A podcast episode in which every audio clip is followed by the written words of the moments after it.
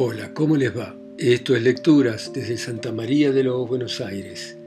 Esta ciudad mafiosa, mal entretenida en este continente tan corrupto, ¿no? Y vamos a continuar con la lectura de El juguete rabioso de Roberto Arlt. Y continúa de esta manera. La certeza de una impunidad absoluta contagió de optimista firmeza a mis camaradas y reímos con tan estridentes carcajadas que desde la calle oscura nos ladró tres veces un perro errante. Jubilosos de abochornar el peligro a bofetadas de coraje, hubiéramos querido secundarlo con la claridad de una fanfarria y la estrepitosa alegría de un pandero, despertar a los hombres para demostrar qué regocijo nos engrandece las almas cuando quebrantamos la ley y entramos sonriendo en el pecado. Lucio, que marchaba encabezándonos, se volvió. Hago moción para asaltar el Banco de la Nación dentro de algunos días. Vos, Silvio, abrí la caja con tu sistema de arco voltaico. Bonot, desde el infierno debe aplaudirnos, dijo Enrique. Vivan los apaches la combi ballet exclamé. Eureka, gritó Lucio. ¿Qué te pasa? El mancebo respondió. Ya está, no te decía Lucio. Si tienen que levantarte una estatua, ya está. ¿Saben lo que es? Nos agrupamos en torno a él.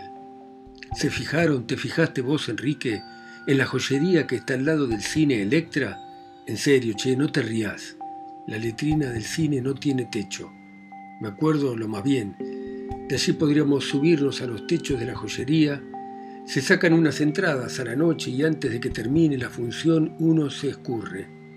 Por el agujero de la llave se inyecta cloroformo con una pera de goma. Cierto, ¿sabes Lucio que será un golpe magnífico? ¿Y quién va a sospechar de unos muchachos? El proyecto hay que estudiarlo. Encendí un cigarrillo y al resplandor de la cerilla descubrí una escalera de mármol nos lanzamos escaleras arriba. Llegando al pasadizo, Lucio con su linterna eléctrica iluminó el lugar. Un paralelogramo restringido, prolongado a un costado por oscuro pasillo. Clavada al marco de madera de la puerta había una chapa esmaltada cuyos caracteres decían biblioteca. Nos aproximamos a reconocerla. Era antigua y sus altas hojas pintadas de verde dejaban el intersticio de una pulgada entre los zócalos y el pavimento. Por medio de una palanca se podía saltar la cerradura de sus tornillos. Vamos primero a la terraza, dijo Enrique. Las cornisas están llenas de lámparas eléctricas. En el corredor encontramos una puerta que conducía a la terraza del segundo piso. Salimos. El agua chasqueaba en los mosaicos del patio y junto a un alto muro alquitranado el vívido resplandor de un relámpago descubrió una garita de madera cuya puerta de tablas permanecía entreabierta. A momentos la súbita claridad de un rayo descubrió un lejano cielo violeta desnivelado de campanarios y techados. El alto muro alquitranado recortaba siniestramente, con su catadura carcelaria, lienzos de horizonte. Penetramos a la garita. Lucio encendió otra vez su linterna. En los rincones del cuartujo estaban amontonadas bolsas de acerrín, trapos de fregado, cepillos y escobas nuevas. El centro lo ocupaba una voluminosa cesta de mimbre. ¿Qué habrá ahí adentro? Lucio levantó la tapa. Bombas. A ver. Codiciosos nos inclinamos hacia la rueda luminosa que proyectaba la linterna. Entre el acerrín brillaban cristalinas felicidades de lámparas de filamento. ¿No estarán quemadas? No, las habrían tirado. Mas para convencernos diligente examiné los filamentos en sus geometrías. Estaban intactos. Ávidamente robábamos en silencio, llenados los bolsillos, y no pareciéndonos suficiente, cogimos una bolsa de tela que también llenamos de lámparas. Lucio, para evitar que tintinearan, cubrió los intersticios de acerrín.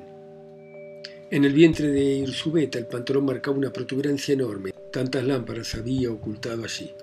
Míralo, Enrique, está preñado. La chuscada nos hizo sonreír. Prudentemente nos retiramos, como lejanas campanillitas sonaban las peras de cristal. Al detenernos frente a la biblioteca, Enrique invitó, mejor que entremos a buscar libros. ¿Y con qué abrimos la puerta? Yo vi una barra de hierro en la piecita. ¿Sabés qué hacemos? Las lámparas las empaquetamos y como la casa de Lucio es la que está más cerca, puede llevárselas. El granuja barbotó. Mierda, yo solo no salgo, no quiero ir a dormir a la leonera la pecadora traza del granuja. Habíasele saltado el botón del cuello y su corbata verde se mantenía media sobre la camisa de pechera desgarrada. Agreguen a esto una gorra con la visera sobre la nuca, la cara sucia y pálida, los puños de la camisa desdoblados en torno de los guantes y tendréis la desfachatada estampa de ese festivo masturbador injertado en un conato de reventador de pisos. Enrique, que terminaba de alinear sus lámparas, fue a buscar la barra de hierro. Lucio rezongó. Querranes, Enrique, ¿no te parece largarme de carnada a mí solo? No macaníes, de aquí a tu casa hay solo tres cuadras. Bien podías ir y venir en cinco minutos. No me gusta. Ya sé que no te gusta, no es ninguna novedad que sos puro aspamento. Y si me encuentro en cana, rajá, ¿para qué tenés gambas? Sacudiéndose como un perro de agua, entró Enrique. ¿Y ahora? Dame, Vas a ver. Envolví el extremo de la palanca en un pañuelo introduciéndola en el resquicio, mas reparé que en vez de presionar hacia el suelo debía hacerlo en dirección contraria. Crujió la puerta y me detuve. Apretó un poco más, chistó Enrique. Aumentó la presión y renovóse el alarmante chirrido. Déjame a mí. El empuje de Enrique fue tan enérgico que el primitivo rechinamiento estalló en un estampido seco. Enrique se detuvo y permanecimos inmóviles, alelados. ¡Qué bárbaro! protestó Lucio. Podíamos escuchar nuestras anhelantes respiraciones. Lucio involuntariamente apagó la linterna y esto, aunado al espanto primero, nos detuvo en la posición de acecho, sin el atrevimiento de un gesto, con las manos temblorosas y extendidas. Los ojos taladraban la oscuridad, parecían escuchar, recoger los sonidos insignificantes y postreros. Aguda hiperestesia parecía dilatarnos los oídos y permanecíamos como estatuas, entreabiertos los labios en la expectativa. ¿Qué hacemos? murmuró Lucio. El miedo se quebrantó. No sé qué inspiración me impulsó a decirle a Lucio, toma el revólver y andate a vigilar la entrada de la escalera, pero abajo, nosotros vamos a trabajar. ¿Y las bombas quién las envuelve? Ahora te interesan las bombas. Anda, no te preocupes. Y el gentil perdulario desapareció después de arrojar al aire el revólver y recogerlo en su vuelo con un cinematográfico gesto de Apache. Enrique abrió cautelosamente la puerta de la biblioteca. Se pobló la atmósfera de olor a papel viejo y a la luz de la linterna vimos subir una araña por el piso encerado. Altas estanterías barnizadas de rojo tocaban el cielo raso y la cónica rueda de luz se movía entre las oscuras librerías, iluminando estantes cargados de libros. Majestuosas vitrinas añadían un decoro severo a lo sombrío, y tras de los cristales, en los lomos de cuero, de tela y de pasta, relucían las guardas arabescas y títulos dorados de los tejuelos. Irsubeta se aproximó a los cristales. Al solayo le iluminaba la claridad refleja y como un bajo relieve era su perfil de mejilla rechupada, con la pupila inmóvil y el cabello negro redondeando armoniosamente el cráneo hasta perderse en declive en los tendones de la nuca. Al volver a mí sus ojos dijo sonriendo, ¿Sabés que hay buenos libros? Sí, y de fácil venta. ¿Cuánto hará que estamos? Más o menos media hora. Me senté en el ángulo de un escritorio distante pocos pasos de la puerta, en el centro de la biblioteca, y Enrique me imitó. Estábamos fatigados. El silencio del salón oscuro penetraba nuestros espíritus, desplegándolos para los grandes espacios de recuerdo e inquietud. Decime, ¿por qué rompiste con Eleonora? ¿Qué sé yo, te acordás? Me regalaba flores. ¿Y? Después me escribió unas cartas, cosa rara. Cuando dos se quieren parece adivinarse el pensamiento. Una tarde de domingo salió a dar vuelta a la cuadra. No sé por qué yo hice lo mismo, pero en dirección contraria. Y cuando nos encontramos, sin mirar, me alargó el brazo y me dio una carta. Tenía un vestido rosa té. Y me acuerdo que muchos pájaros cantaban en lo verde. ¿Qué te decía? Cosas sencillas, que esperara, te das cuenta, que esperara ser más grande, discreta. Y qué seriedad, che, Enrique, si vos supieras yo estaba allí contra el fierro de la verja, anochecía, ella callaba, a momentos me miraba de una forma y yo sentía ganas de llorar. Y no nos decíamos nada. ¿Qué nos íbamos a decir? Así es la vida, dijo Enrique. Pero vamos a ver los libros. Y el Lucio ese, a veces me da rabia, qué tipo vago. ¿Dónde estarán las llaves? Seguramente en el cajón de la mesa. Registramos el escritorio y en una caja de plumas las hallamos. Rechinó una cerradura y comenzamos a investigar. Sacando los volúmenes, los hojeábamos y Enrique, que era algo sabecedor de precios, decía, no vale nada o vale. Las montañas del oro. Es un libro agotado, 10 pesos, te lo dan en cualquier parte. Evolución de la materia, de Lebón, tiene fotografías. Me la reservo para mí, dijo Enrique. Rouquet, química orgánica e inorgánica. Ponelo acá con nosotros. Cálculo infinitesimal. Eso es matemática superior, debe ser caro. ¿Y esto? ¿Cómo se llama? Charles Baudelaire, su vida. A ver, alcanza. Parecía una biografía, no vale nada. Al azar entreabría el volumen. Son versos. ¿Qué dicen? Leí en voz alta. Yo te adoro al igual de la bóveda nocturna, oh vaso de tristezas, oh blanca taciturna. Eleonora, pensé, Eleonora, y vamos a los asaltos como frente a un cadáver un coro de gitanos. Che, ¿sabés que esto es hermosísimo? Me lo llevo para casa. Bueno, mirá, en tanto que yo empaqueto los libros, vos arreglate las bombas. ¿Y la luz? Traela aquí. Seguí las indicaciones de Enrique. Trajinábamos silenciosos y nuestras sombras agigantadas movíanse en el cielo raso y sobre el piso de la habitación, desmesuradas por la penumbra que ensombrecía los ángulos. Familiarizado con la situación de peligro, ninguna inquietud entorpecía mi destreza. Enrique en el escritorio acomodaba los volúmenes y echaba un vistazo a sus páginas. Yo con amaño había terminado de envolver las lámparas cuando en el pasillo reconocimos los pasos de Lucio. Se presentó con el semblante desencajado. Gruesas gotas de sudor le perlaban en la frente. Ahí viene un hombre. Entró recién. Apaguen. Enrique lo miró atónito y maquinalmente apagó la linterna. Yo espantado recogí la barra de hierro que no recuerdo quién había abandonado junto al escritorio. En la oscuridad me ceñía a la frente un cilicio de nieve. El desconocido trepaba la escalera y sus pasos eran inciertos. Repentinamente el espanto llegó a su colmo y me transfiguró. Dejaba de ser el niño aventurero, se me embararon los nervios mi cuerpo era una estatua ceñuda rebalsando de instintos criminales, una estatua erguida sobre los miembros tensos agazapados en la comprensión del peligro. ¿Quién será? suspiró Enrique. Lucio respondió con el codo. Ahora le escuchábamos más próximo y sus pasos retumbaban en mis oídos comunicando la angustia del tímpano atentísimo al temblor de la vena. Erguido, con ambas manos sostenía la palanca encima de mi cabeza, presto para todo, dispuesto a descargar el golpe. Y en tanto escuchaba, mis sentidos discernían con prontitud maravillosa el cariz de los sonidos, persiguiéndolos en su origen, definiendo por sus estructuras el estado psicológico del que los provocaba, con vértigo inconsciente analizaba. Se acerca, no piensa. Si pensara no pisaría así, arrastra los pies si sospechara no tocaría el suelo con el taco, acompañaría el cuerpo en la actitud, siguiendo el impulso de las orejas que buscan el ruido y de los ojos que buscan el cuerpo, andaría en puntas de pie, y él lo sabe, está tranquilo. De pronto una enronquecida voz cantó allí, abajo, con la melancolía de los borrachos. Maldito aquel día que te conocí, ay Macarena, ay Macarena. La somnolienta canción se quebró bruscamente.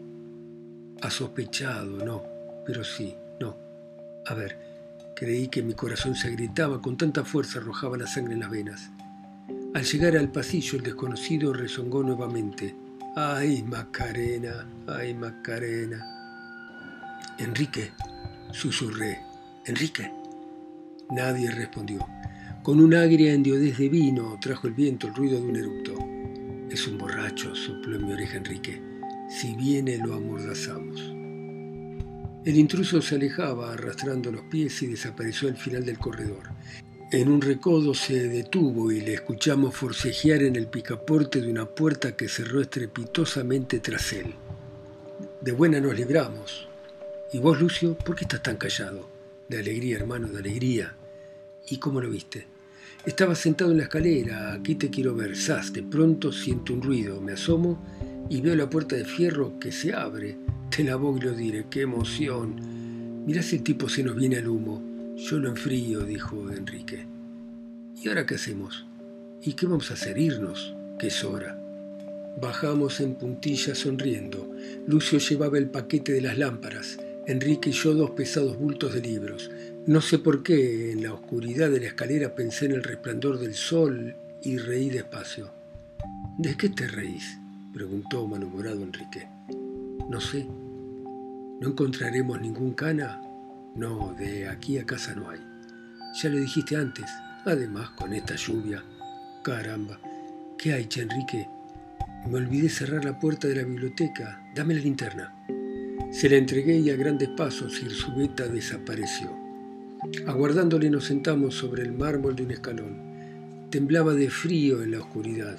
El agua se estrellaba rabiosamente contra los mosaicos del patio.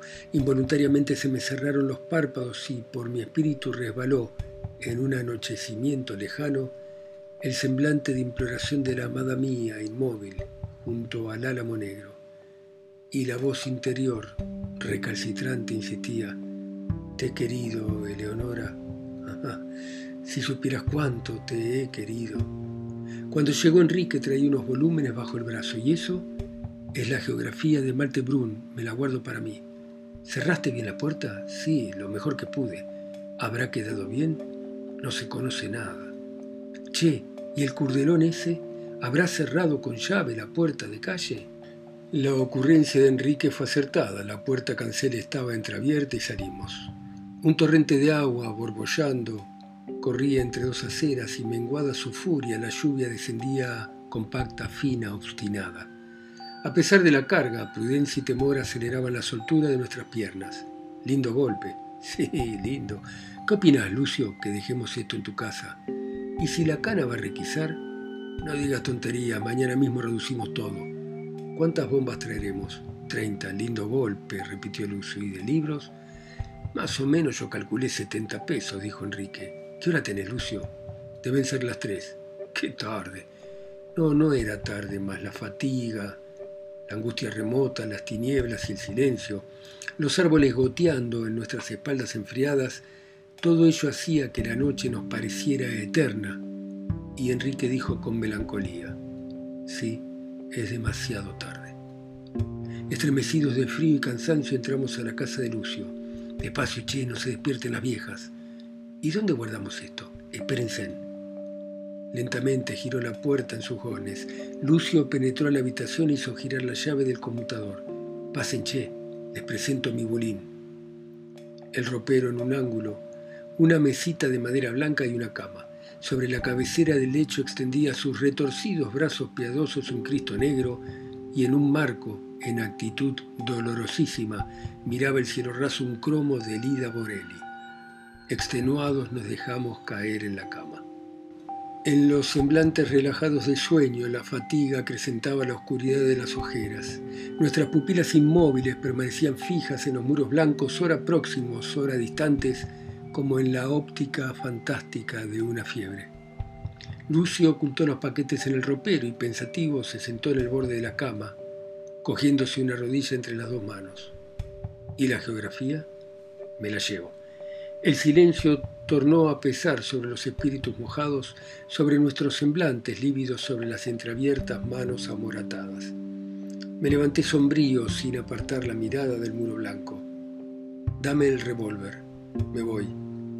Te acompaño, dijo Irzubeta incorporándose en el lecho, y en la oscuridad nos perdimos por las calles sin pronunciar palabras, con encorvadas espaldas y adusto rostro. Terminaba de desnudarme cuando tres golpes frenéticos repercutieron en la puerta de la calle, tres golpes urgentísimos que me erizaron el cabello. Vertiginosamente pensé, la policía me ha seguido, la policía, la policía, jadeaba mi alma.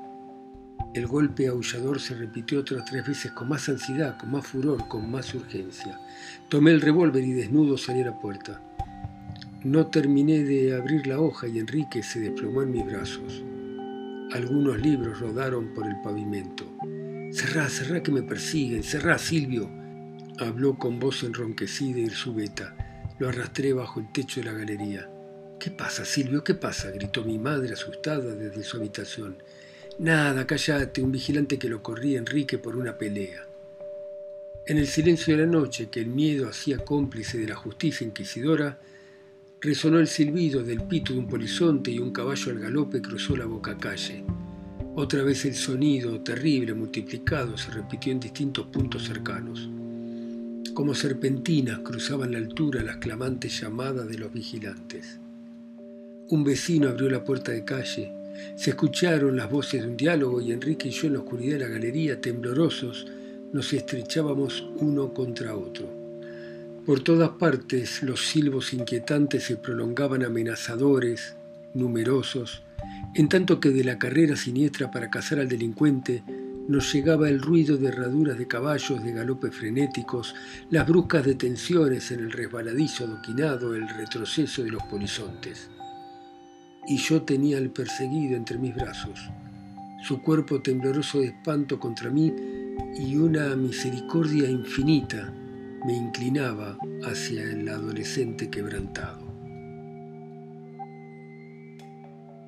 Bueno, muy bien, dejamos por ahora acá el juguete rabioso de Roberto Arlt y seguiremos mañana ustedes escuchando en sus países, ciudades, continentes o islas mi voz acá sola y lejos en Santa María de los Buenos Aires. Chao, hasta mañana.